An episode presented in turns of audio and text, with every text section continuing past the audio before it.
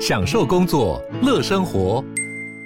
就算不在办公室，也能从容应对线上会议。HP Dragonfly 透过专业的 HP Presence 设计，内建降噪及会议快速键，搭配清晰的 Bang & Olufsen 音效，增强音讯及视讯功能。HP Dragonfly 顶级商务笔电，采用 Windows 11专业版，让您在会议中享有最佳的视觉和听觉品质。大家好，我是志奇，欢迎回到志奇七七的 Podcast，每周陪你聊聊新闻时事、社会议题或是一些轻松有趣的生活新知。而节目的最后，我们也会来回复观众在 Apple Podcast 的留言哦。那今天这一集我们要来聊聊的主题是 Lo-Fi 直播。你在 YouTube 上面搜寻过，或是无意间被推荐过 Lo-Fi 直播吗？这个直播的内容呢，主要是在放一些轻松的音乐，然后画面上面有一个戴着耳机、绑马尾的小女生在书桌前面写作业，旁边还有一只猫咪在陪她。这个听起来很简单的直播，在 YouTube 上面订阅的人数竟然已经超过了九百万，全球有九亿人都看过。这到底是怎么做到的？今天就让我们一起来聊聊 Lo-Fi 直播吧。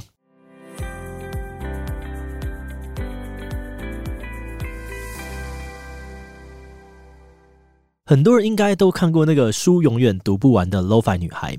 这个 Lo-Fi 女孩和她的猫咪在 YouTube 上面每周七天，每天二十四小时不间断的直播 Lo-Fi 音乐，陪伴很多人度过熬夜赶作业、念书或是加班的时间。而在疫情期间，Lo-Fi 女孩跟其他类似的频道人气不断的飙升。光是 Lo-Fi 女孩一个频道，同时在线人数就可以达到好几万人，观看人次超过九亿人，还曾经意外的打造出了史上最长的 YouTube 影片。那我们团队里面也有不少 Lo-Fi 女孩的粉丝，常常都会一边听 Lo-Fi 音乐一边写稿。那我们就很好奇说，诶，Lo-Fi 女孩是怎么来的？这样在 YouTube 上面放音乐不会有版权问题吗？而且他们也没有广告，是怎么赚钱的呢？所以今天的这一集，我们就来跟大家分享关于 Lo-Fi 直播的各种有趣冷知识吧。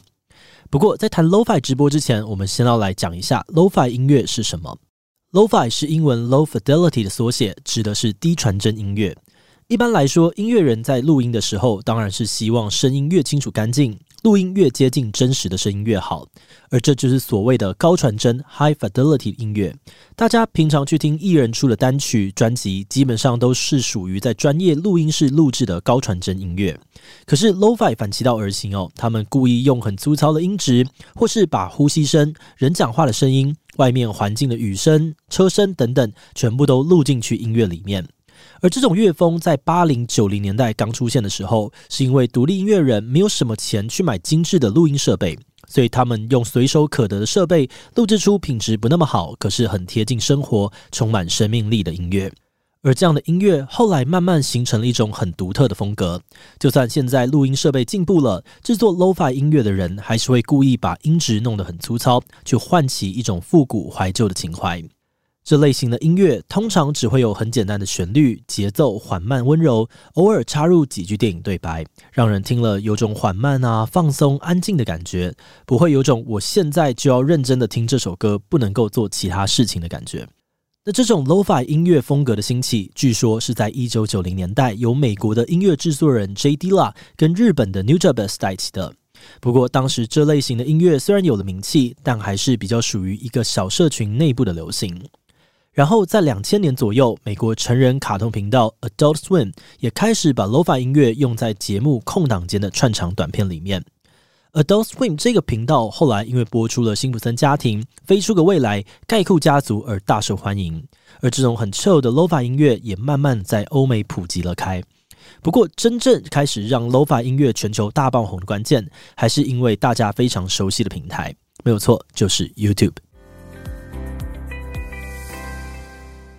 二零一一年，YouTube 开通了二十四小时无间断直播的功能。当时就有人想到，可以把 YouTube 当成独立电台来经营，在上面搭配简单的动画或是 GIF 动画，然后呢，再放上自己喜欢的歌。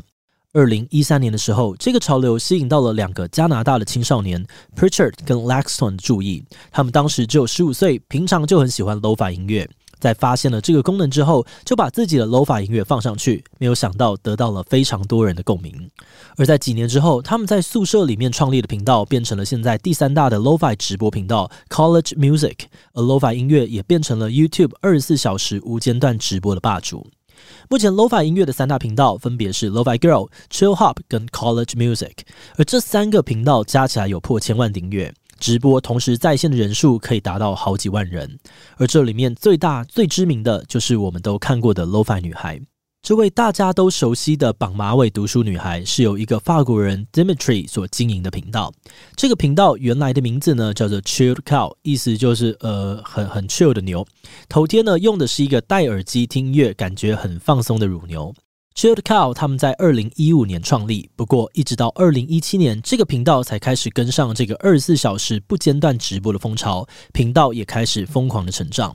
那在最早期的时候，读书女孩其实是宫崎骏《心之谷》的女主角月岛娜，但是呢，在二零一七年七月，这个动画因为侵权的问题被 YouTube 给下架了。当时 Chill Cow 公开招募新的读书女孩，希望新的女主角也要维持宫崎骏风格。而这个招募收到了很多的投稿，最后入选的画家叫做 Santo Poppy，是一个在法国念设计的哥伦比亚学生。他们见面之后，原本考虑过帮读书女孩换个躺着的姿势，可是因为躺着的话要做成一直 loop 的动画很麻烦，所以最后还是决定维持原来的坐姿。而窗外的景色就是 Santo Poppy 住的地方，法国里昂的红十字山。而到了二零一七年的十月，读书女孩和她的猫猫上线，正式开始读她永远读不完的书。那说到这边哦，平常有在听 Lo-Fi 直播的人可能会发现，其实不只是读书女孩这类型的 Lo-Fi 频道，几乎都是用日系的动漫当做封面。为什么会这样呢？关于这个问题，我们查到了好几种说法。第一种说法是为了向日本的音乐制作人 New j a b e s 致敬。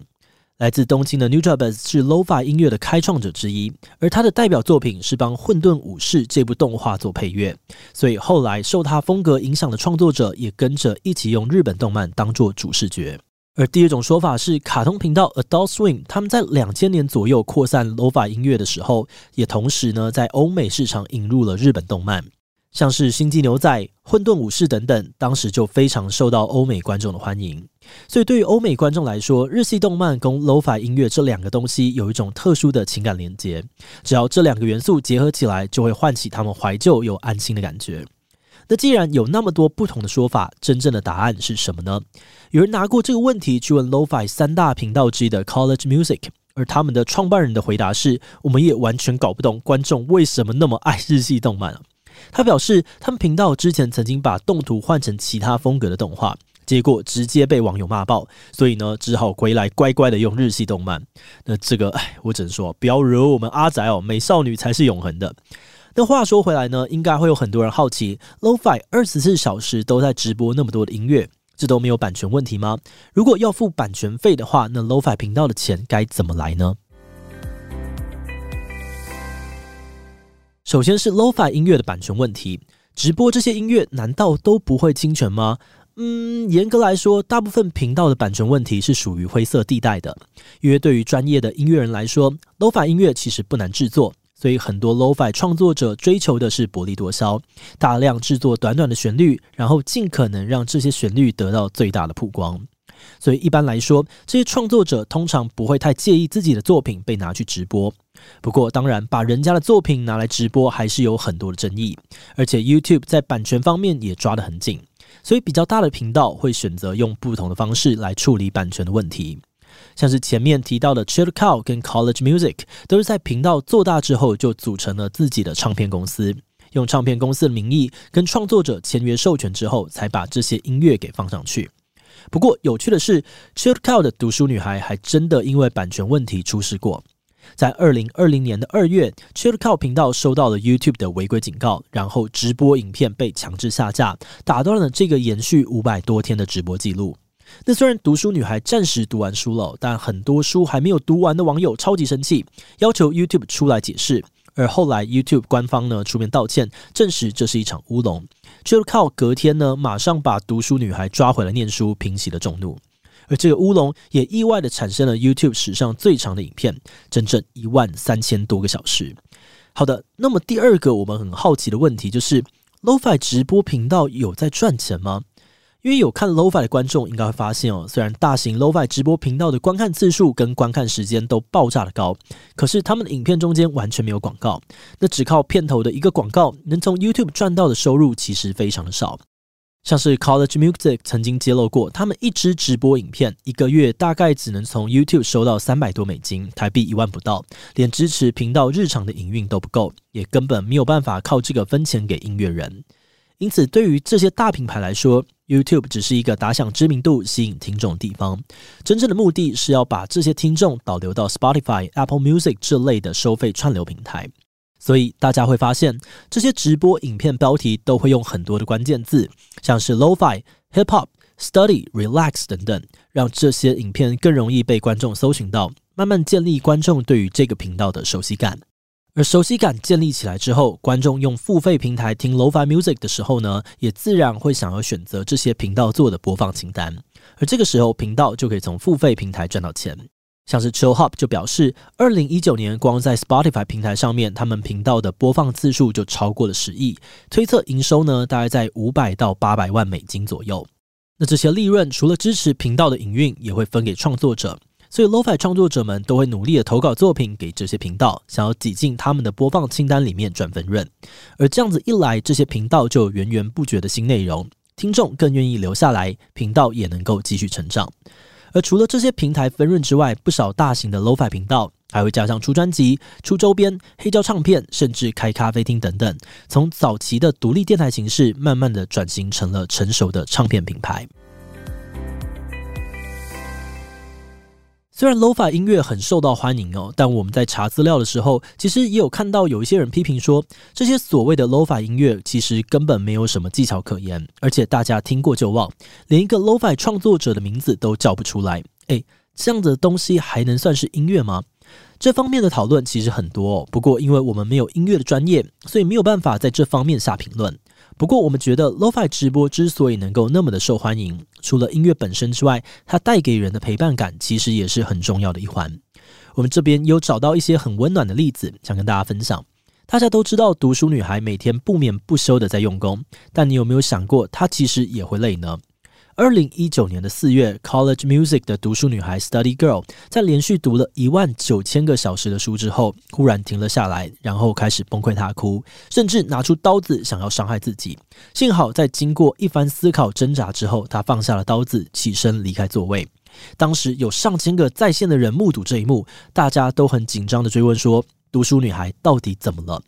原来这背后是 College Music 跟公益团体合作的自杀防治活动。起因是因为他们发现，Lo-Fi 直播的聊天室里面经常有人提到忧郁跟自杀的念头，尤其在考试季节，这个现象更加的严重。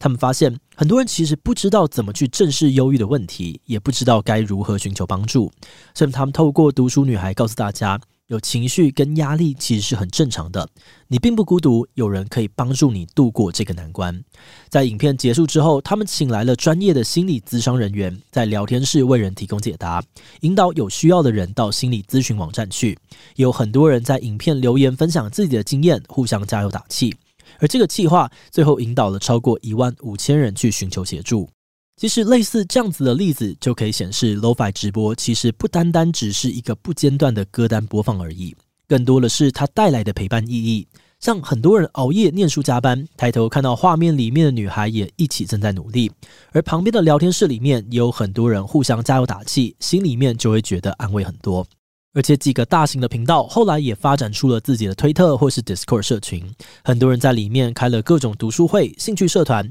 甚至是互相帮忙解题等等，形成了一个关系很紧密的社群。Lo-Fi 直播为这些独自默默努力的人找到了一个彼此陪伴的空间，对我们来说，或许这就是它最重要的价值吧。好的，那我们这一集关于 Lo-Fi 直播的介绍就到这里，接下来就进入留言分享的部分喽。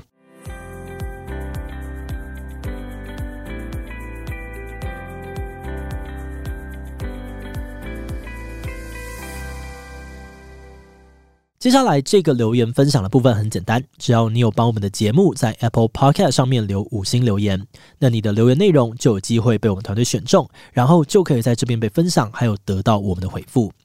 那第一则留言是来自于 I'm 加珍家珍的这位观众哦，他说补习班我听了超有感的，目前是国三生，超多补习班打电话教课程，一概不理笑哭，自己去找喜欢的最实在。OK，感谢这个 M 家真的支持啊，会考加油啊，加油！其实我之前真的没有补习过啦，所以我没有办法就是跟大家分享这种大型补习班的经验。但是呃，我在上大学之后有发现补习班是一个很重要的社交场所，因为所有的学生都会在那边。哎，如果有早一点去补习班，或许我就可以认识更多的美啊！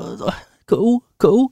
好，那第二则留言呢，是来自于芳芳 sense 的这位观众啊，他说：优质节目，无意间听到补习班文化那集之后，马上入坑了，觉得自己七七的讨论很有条理，也十分有感，期待哪天有其他的 YouTuber 或 Podcaster 一起来节目中聊聊哦。好，感谢芳芳的支持哦。诶，我们最近的确有运作的比较熟悉了，所以呢，确实也开始在筹备这个新的计划，未来呢，马上就会找我感兴趣的朋友一起来聊聊。然后我想。呃，在听到这集上线后的可能两周内，我猜就有机会了。对，期待期待，我自己也很期待。然后，如果大家有想要哪些人上来的话呢，也可以留言跟我们说，我们会尽可能的去邀请他们。好的，那最后一则留言呢，是来自于这个 S S in 物，OK。他说：“期待马信的合作，好期待新的合作系列啊！听到有机会跟马克还有玛丽合作，怎么能不赶快来赞一个留言敲碗？好，感谢这个 S S in 物的支持哦！诶，马克真的是我们 Podcast 界的这个优质前辈。那我前阵子就是刚好到这个马克信箱去，那不知道这集播出的时候他们到底上了没有？有的话呢，大家赶快去听听看。然后我也是因为上了他们节目之后，我就觉得，诶，这个读信的方式真的是蛮有趣的。”因为平常我自己在 IG 有的时候睡不着，我就会开这个树洞嘛，那大家就会留各式各样的言啊，然后讨论给我，然后我就觉得诶蛮好玩的。或许呢，我们可能第一集的这个读性呢，我就会邀请马克跟玛丽他们一起来，然后跟我分享这个节目应该要怎么样做比较好，以及他们过去做这么多集的这个心得哦，让大家期待一下。好的，那今天的节目就到这边。如果你喜欢我们的内容，可以按下追踪跟订阅。那如果你是对于 Lo-Fi 直播、对于我们的 Podcast 节目，或是我个人有任何的疑问跟回馈，也都非常的欢迎你在 Apple Podcast 上面留下五星留言哦。那今天的节目就到这样子告一段落，我们下集再见喽，拜拜。